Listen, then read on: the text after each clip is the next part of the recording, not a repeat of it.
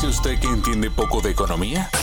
Se lo explicaremos en nuestro espacio Al Contado. Así de claro, Al Contado.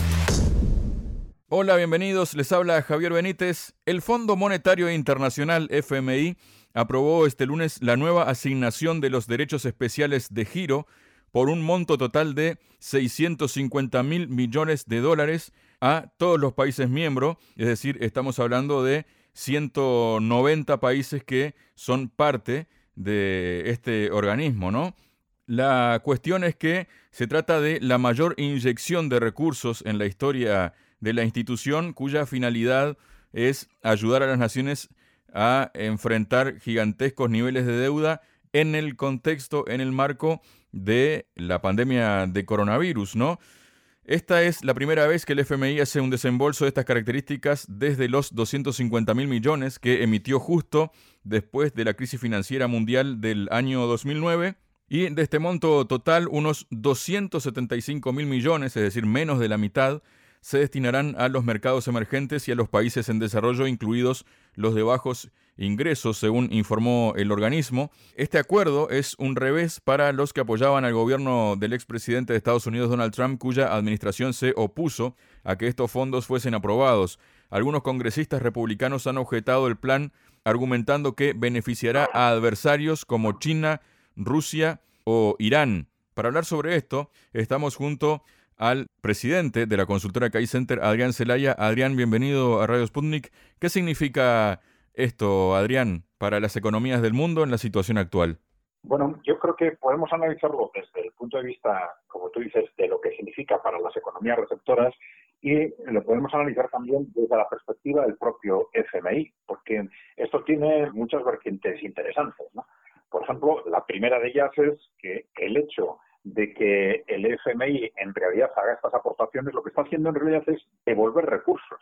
Es decir, recursos que se han aportado en proporción al PIB de cada país los devuelven en la misma proporción en que se han aportado. Esto significa que esto es algo que va contra la propia esencia del FMI en principio, que se basa, en teoría, en una concentración de recursos del mundo para destinarlos a objetivos concretos donde en principio se supone que es más necesario. Esto de alguna forma es renunciar por parte del FMI a seleccionar dónde estos recursos son más necesarios para devolver a los aportantes. Claro, esto en principio beneficia fundamentalmente a las economías más potentes y esto es, puede ser en sí mismo una cierta forma de una muestra de debilidad por parte de estas grandes potencias, fundamentalmente de Europa y Estados Unidos. Claro, si Europa y Estados Unidos acuden al FMI pidiendo aportaciones, esto es en cierta forma una humillación para estas economías. Ahora se les va a devolver recursos de una forma automática y esto permite aliviar la carga de los países, no ya de los países más necesitados, sino de los países avanzados y esto es muy importante sin contraprestaciones a cambios, porque esto es la segunda cuestión. el FMI siempre ha aportado recursos con un amplio bagaje de condiciones establecidas para esta aportación. Y ahora esto no se así, sino que se devuelven de forma, digamos, automática a todos los países.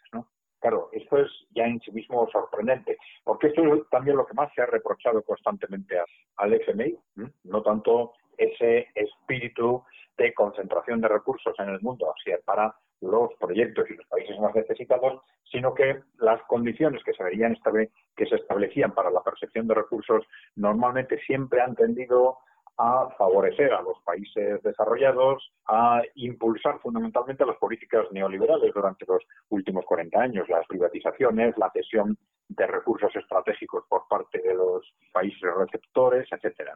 En este momento, cuando los países avanzados están en una situación extrema de necesidad, cuando Europa y Estados Unidos están en una situación extrema de necesidad, se plantea sin más una devolución de recursos sin condicionantes. Y esto, las dos eh, cuestiones son excepcionales desde el punto de vista de la forma de actuar del FMI.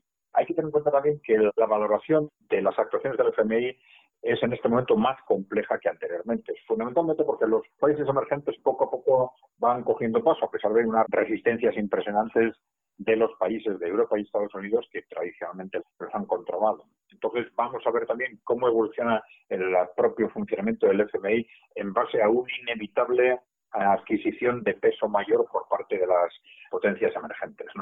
Desde el punto de vista de los países receptores en su conjunto, pues evidentemente esto es un, alivio, pero nos indica también hasta qué punto están tensionadas las economías del mundo y muy especialmente, ya digo, las economías de algunos países en desarrollo y, por otro lado, de los países más avanzados de Occidente, de Europa y de Estados Unidos. Adrián, Eric Lecomte, director ejecutivo de la organización Jubilee USA Network, dijo que esta medida beneficiará a los países en desarrollo, pero adelantó que no será suficiente. Los países ricos que reciben reservas de emergencia que no necesitan deberían transferir esos recursos a los países en desarrollo que luchan contra la pandemia, dijo. Cerca de un 70% de los fondos aprobados quedarán en manos del grupo de las 20 economías más grandes del mundo y solo el 3% llegará a las naciones más pobres, según cálculos hechos por Bloomberg. Pero después tenemos la excepción, ¿no?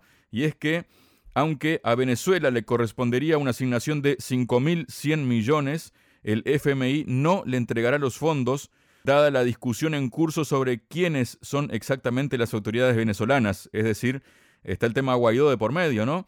El punto es que muchos países, incluidos Estados Unidos, que es el mayor accionista del FMI, no reconocen a Maduro como presidente legítimo de Venezuela. Si el desembolso hubiese llegado al gobierno venezolano, sería aproximadamente el 80% del stock actual de sus reservas internacionales y el gobierno venezolano aún no se ha pronunciado. ¿Qué comentario te merece esto, Adrián? Evidentemente es un, un abuso más en contra del gobierno de Venezuela, que dentro de un contexto en el que se están utilizando por parte de Occidente todo tipo de medidas para destruir a los gobiernos, digamos, que no se pliegan al status quo tradicional.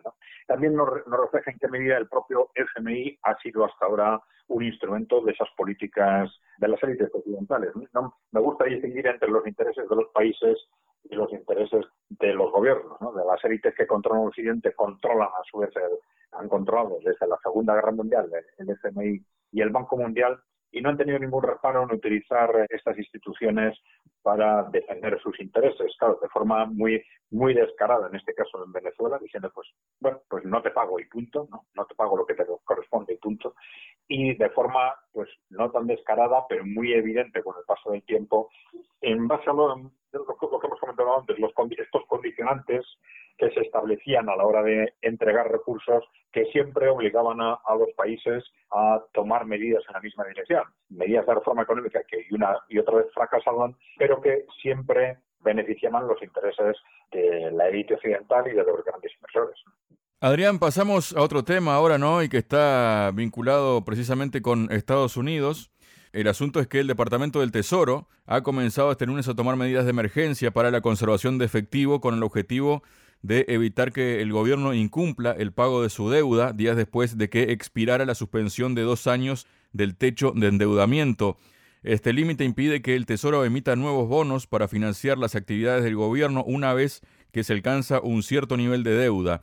Ese nivel alcanzó los 22 billones de dólares en agosto de 2019 y fue suspendido por el entonces presidente Donald Trump por dos años, algo que ha expirado el sábado pasado precisamente, ¿no? Las medidas extraordinarias, que incluyen, por ejemplo, detener las contribuciones a ciertos fondos de pensiones del gobierno, permitirán al Tesoro pagar las facturas gubernamentales sin nueva deuda durante dos o tres meses, estiman economistas consultados por CNBC. Después de eso, el Congreso deberá aumentar o suspender el límite de endeudamiento o arriesgarse a un default. Si el Congreso no ha actuado para suspender o aumentar el límite de deuda para el lunes 2 de agosto, de 2021, el Tesoro deberá comenzar a tomar ciertas medidas extraordinarias adicionales para evitar que Estados Unidos incumpla sus obligaciones, escribió la secretaria del Tesoro Janet Yellen en una carta a los cuatro principales líderes del Congreso el pasado 23 de julio. Y aunque el gobierno federal nunca ha incumplido, los economistas pronostican que esto podría tener consecuencias graves para la economía de Estados Unidos al disparar las tasas de interés. El gobierno necesita tener fondos, por ejemplo, para pagar intereses de su deuda, si dejara de pagar intereses, eso podría ser extremadamente inquietante para los mercados financieros, según advirtió la profesora de economía de la Universidad de Harvard, Karen Dinan, en la CNBC. ¿Qué horizonte le ves a todo esto, Adrián? Bueno, vamos a ver. Primero, para situar este tema, tenemos que ser conscientes de que no es la primera vez que, ya vosotros lo habéis mencionado, ¿no? que el gobierno de Estados Unidos se enfrenta a una situación de estas, ¿no? de bloqueo de su capacidad de endeudamiento, a la que creo que viendo la historia siempre se ha terminado buscando un eh, nuevo acuerdo que de una forma u otra ha permitido al gobierno continuar endeudándose. El problema es que, claro, estos límites se establecen porque todo el mundo es consciente en Estados Unidos de que bueno, la economía de Estados Unidos y el, este déficit público es una manifestación de ellos, pues se encuentra en una situación cada vez más difícil. Hay que precisar que este riesgo, que es evidente, de sobreendeudamiento público en Estados Unidos, no tiene las mismas características en otros países, eh, digamos, gracias al dólar, gracias al papel del dólar como moneda de reserva internacional, que permite a Estados Unidos financiarse de alguna forma diluyendo el costo de esta financiación entre todos los países y todos los agentes del mundo que tienen dólares. Es decir, la pérdida de valor potencial del dólar que supone la nueva emisión de dólares para financiar el presupuesto público, de alguna forma la pagamos entre todos. Pero claro, esto con el paso del tiempo genera una pérdida de credibilidad del dólar y acelera las perspectivas o las expectativas de que se cuestione el papel del dólar como moneda de reserva internacional. De una forma u otra, estamos ante una situación cada vez más crítica en la que una nueva prórroga, que probablemente se dará dentro de unas semanas, durante estos primeros días o semanas el gobierno tomará medidas extraordinarias, seguramente, hasta que finalmente el Congreso acabe aceptando una vez más que se superen los, los límites de deuda. Y el problema es que en Estados Unidos ni el gobierno ni en realidad el Congreso conoce o sabe muy bien cómo salir de ese agujero. El problema es de fondo, evidentemente. Si solo fuera un problema de cómo, un problema técnico de cómo se gestionan las, los ingresos y gastos en el gobierno, pues de una forma o de otra se le buscaría una solución. Pero hay un, seguramente un problema estructural en Estados Unidos que es muy similar al problema de Europa Occidental, que son economías productivas renqueantes, que ya llevan muchos años sin funcionar, sin generar riqueza suficiente, de tal forma que al final estos problemas de la economía productiva se acaban trasladando pues, a un mayor endeudamiento de la sociedad en general y a un mayor endeudamiento público, sobre todo a partir del estallido de la crisis en 2008.